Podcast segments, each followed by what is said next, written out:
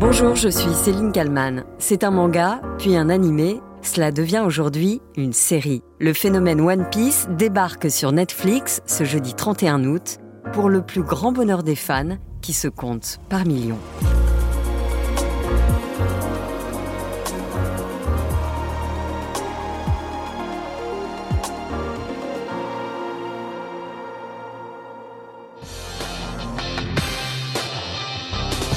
C'est un phénomène littéraire qui fait vendre des centaines de millions d'albums à travers le monde.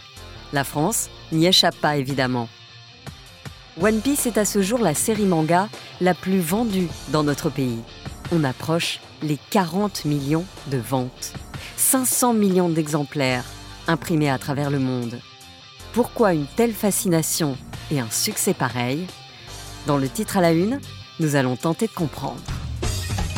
Fortune, gloire et pouvoir. Cet homme avait amassé toutes les richesses du monde. Son nom, Gold Roger, roi des pirates. Ces dernières paroles incitèrent les hommes de toute la planète à s'aventurer en mer.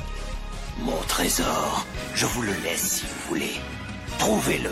Je l'ai laissé quelque part dans ce monde. One Piece, ce sont donc les aventures d'un adolescent, Luffy, coiffé d'un chapeau de paille. Eh oh, tu rêves? La prochaine fois, enfonce-le bien sur ta tête. T'as l'air d'y tenir à ce chapeau. Oui. Il est précieux. Merci. Luffy rêve de devenir le roi des pirates. En trouvant le One Piece, ce fabuleux trésor caché 20 ans plus tôt par le seigneur des pirates. Mais pour devenir le roi des pirates, Luffy va devoir prendre la mer, évidemment. Seulement voilà, il a mangé un fruit du démon, ce qui l'a rendu élastique. Le revers de ce pouvoir, c'est que Luffy est désormais incapable de nager. Compliqué pour un pirate. Voilà pour les novices qui jusqu'ici ne connaissaient pas One Piece.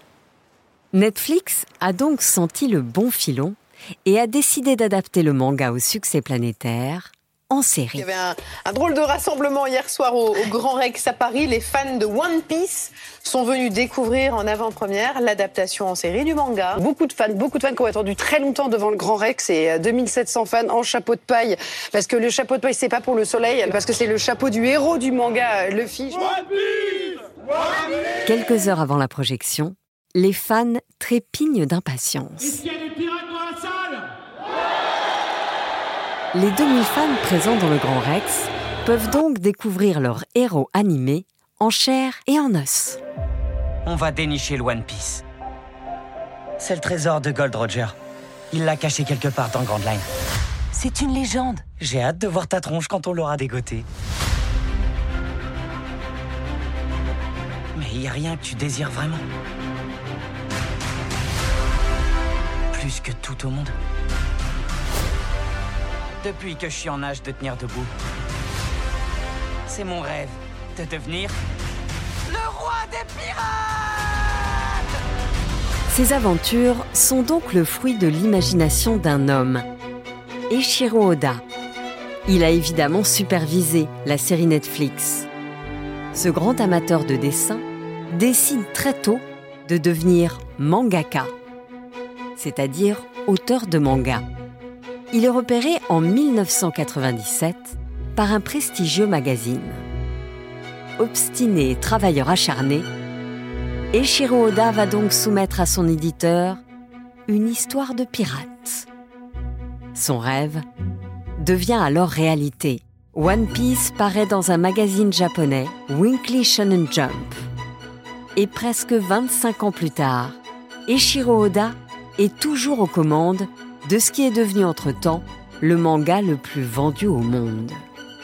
Et à chaque fois qu'un nouveau tome de One Piece sort en France, les mêmes scènes se reproduisent. 10 heures, les portes de la librairie s'ouvrent et c'est déjà la cohue. Dans le magasin comme au téléphone. Toutes les quantités du One Piece 100 Collector ont été réservées en fait depuis le 15 novembre.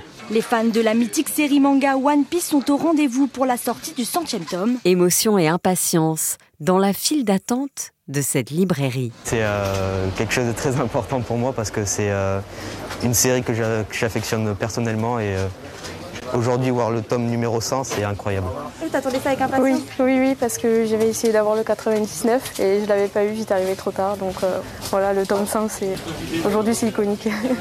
Moi, je trouve que c'est vraiment, euh, ouais, c'est vraiment un chef-d'œuvre parce qu'on voit que l'auteur il maîtrise totalement son œuvre. La France est le deuxième pays du manga après le Japon. One Piece est celui qui est le plus distribué. Il est le marqueur de toute une génération. Une passion qui ne semble pas près de s'arrêter.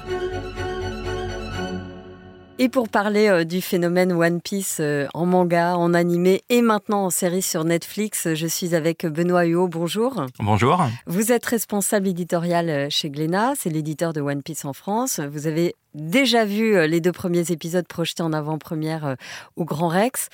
Alors c'était comment? J'ai passé un excellent moment. J'y allais en partant du principe que ce serait une, ce serait une adaptation et que euh, de ce fait, euh, ça, ça, ne suivrait pas forcément exactement les premiers volumes. Et en fait, j'ai retrouvé les personnages, j'ai retrouvé les chorégraphies, euh, les, les clins d'œil, les relations entre chacun des héros. Donc c'était vraiment formidable. Alors cette série Netflix, elle est attendue, vous diriez, par, par les fans de One Piece? Alors elle est attendue par les fans de One Piece dans la mesure où au départ, il y avait une certaine crainte en mode la série est inadaptable en version live on ne sait pas ce que ça va donner au niveau des effets spéciaux. Et ce qu'on a pu constater au fil des derniers mois, c'est que justement, euh, l'état d'esprit euh, s'est transformé et euh, Netflix a pu montrer justement que les épisodes en eux-mêmes n'étaient pas bâclés, qu'ils étaient à la hauteur de la série, à plus forte raison parce que l'auteur était impliqué et le résultat, effectivement, est à la hauteur. Eshiro Oda, c'est l'auteur de One Piece. On sait très peu de choses sur lui. Je dirais que c'est un peu le Daft Punk du manga. On n'a jamais vu sa tête, je crois. pourquoi est-ce qu'il est aussi secret? Alors, il est aussi secret pour différentes raisons. Déjà, il faut savoir qu'au Japon, il n'y a pas de phénomène de starification des, euh, auteurs comme on peut l'avoir euh, en France. C'est-à-dire que les auteurs ont tendance à s'effacer derrière leur œuvre. Ils considèrent que leur œuvre doit parler pour eux-mêmes. Et à partir du moment où ils considèrent que leur œuvre doit parler pour eux-mêmes et où en plus ils considèrent que leur œuvre est d'abord et avant tout une œuvre de divertissement, ils n'ont pas à se mettre en avant. Ça, c'est le premier élément. Après, bien évidemment, avec One Piece, comme il travaille sur à la fois la, partie manga, sur, sur l'animé, qu'il supervise un certain nombre de projets, et, euh, il est certain qu'il est davantage sollicité. Et euh, le fait que justement il ne veuille pas montrer son visage participe euh, au fait que voilà l'œuvre il est, d'abord là pour être vu, pour être lu, et pas simplement pour que les gens s'intéressent à qui est Eiichiro Oda. Alors la première fois, lui, qu'il a imaginé le personnage de Luffy, c'était en 1997, et depuis, il ne s'est jamais arrêté. C'est un bourreau de travail? Oui, c'est un bourreau de travail. En fait, quand il s'est lancé dans One Piece, il pensait en avoir pour 10 ans. On en a plus de 25 ans, donc au terme des 10 ans, il avait expliqué dans un des courriers des lecteurs qu'il était encore prêt pour, euh, pour continuer et pour poursuivre. Donc euh, il, a, il travaille, il rend ses planches presque toutes les semaines, euh, puisque là, il est à peu près à 17 planches par, euh, par semaine, donc on va dire 3 semaines sur 4, euh, pour justement euh, avancer. Et sur ces 25 ans, on va dire, où il a travaillé sur One Piece, il y a eu deux moments où il s'est octroyé deux grosses périodes de pause de 4 semaines. La première fois, c'était vraiment quand il était au milieu de l'histoire et, et les gens se sont posés des questions. Oh là là, mon Dieu, il est malade. Et donc, il avait dû écrire un message dans un an. Ne vous inquiétez pas, juste, je me repose. Je, voilà. Et donc, là, pareil, l'été dernier, en, en, juin, il avait pris 4 semaines de pause. Mais l'avantage, c'est que les réseaux sociaux et Internet aidant, on avait été informé en, en, amont et du coup, il n'y avait pas eu de frémissement en mode Oh mon Dieu, qu'est-ce qui se passe? One Piece, ça peut durer euh, éternellement, en tout cas, en, tant que euh, l'auteur sera, sera en vie Alors, One Piece, ça peut durer euh, éternellement. Après, il se livre à des points, je dirais, réguliers sur où est-ce qu'il en est dans l'histoire. actuellement, l'histoire n'a pas encore été annoncée comme étant, on va dire, dans sa voie finale. Par contre, lorsqu'il a pris justement ces quatre semaines en juin dernier, il a dit voilà, je vais travailler sur la dernière grande partie de One Piece pour être sûr qu'elle soit à la hauteur de mon lectorat. Et euh, quand on se base sur euh, ces déclarations, euh, on peut considérer, ça reste une supputation, on n'est pas à l'abri d'une heureuse surprise, on peut considérer que la série fera dans les, on va dire, 120, 125 volumes. Aujourd'hui, il y a 104 volumes. Le 105e sort le 30 septembre.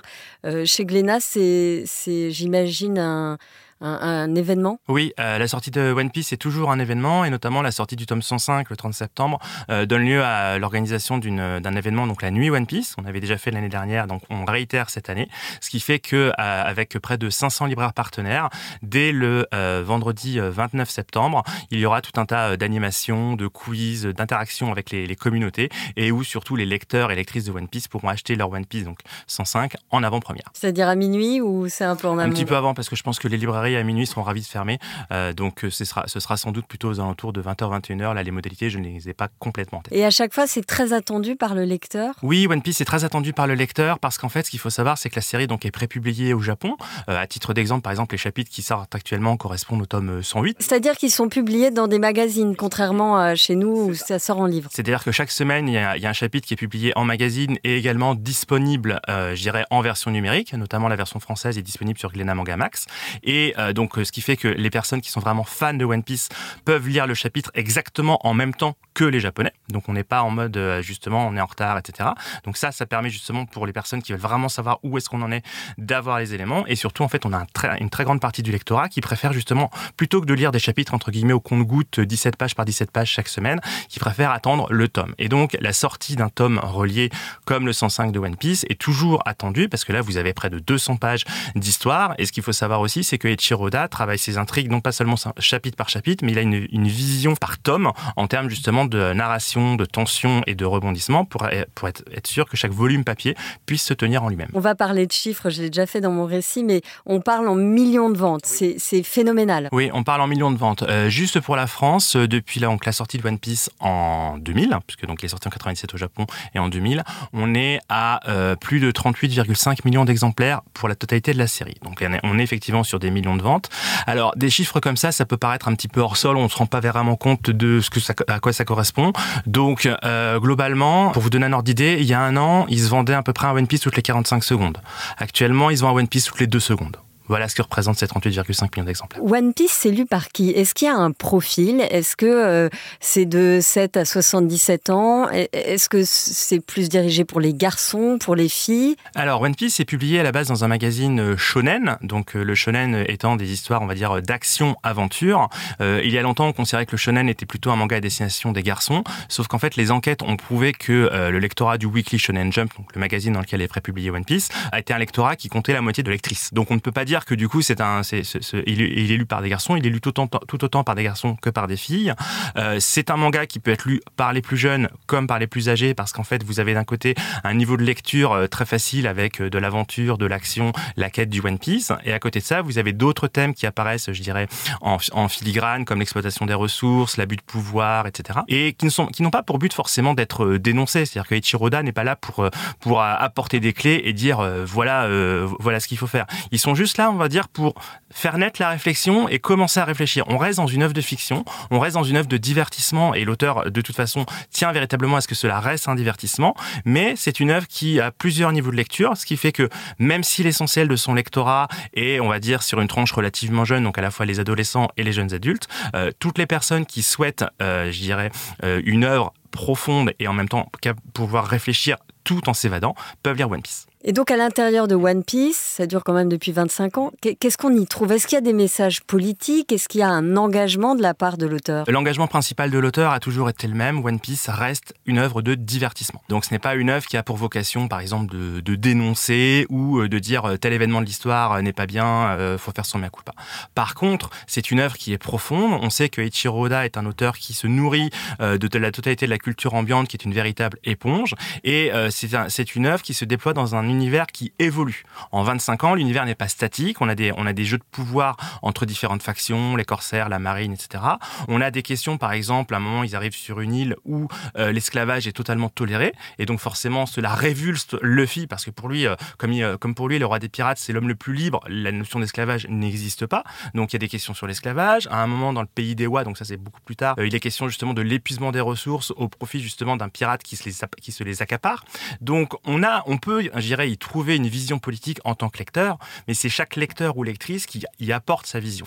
Et Ichiroda, en fait, ne fait, je dirais, que planter les graines de ces éléments, et ensuite, ces graines poussent chez, chacun et chacune. Alors, une dernière question pour les passionnés fans de manga. Comment est-ce qu'on devient, euh, comme vous, euh, Benoît Huot, éditeur de manga euh, Alors, il y a différentes euh, écoles qui existent justement pour euh, travailler dans le, dans le secteur de l'édition d'une manière générale, donc des, des filières professionnalisantes, donc il y a ces éléments-là. Et en réalité, ce qui est important surtout, c'est tout ce qui concerne l'expérience, le fait notamment bah, de, faire, de faire des stages, de, de pouvoir justement se frotter au, au, milieu, puisque très souvent, les gens ont une vision, on va dire, presque idéalisée du métier, alors qu'il y a aussi des, il y a aussi des tâches, on va dire, qui peuvent être rébarbatives. ce qui est important aussi de garder à l'esprit, c'est qu'à partir du moment où vous vous dites voilà, je voudrais travailler dans l'édition, eh bien dans l'édition, il n'y a pas que le métier d'éditeur, il y a tout un tas d'autres métiers auxquels on ne pense pas forcément. Euh, il y a des métiers de comptable, il y a des métiers de graphiste, il y a des métiers de des métiers du service commercial, etc.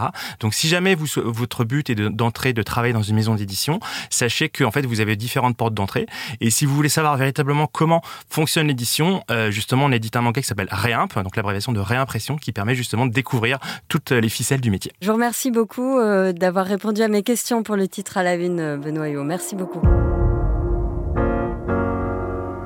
Merci à Marie Aimée pour le montage de cet épisode. Merci à vous de l'avoir écouté. N'hésitez pas à le partager autour de vous et à le commenter sur les plateformes de podcast. Je vous donne rendez-vous euh, demain pour un nouveau titre à la une.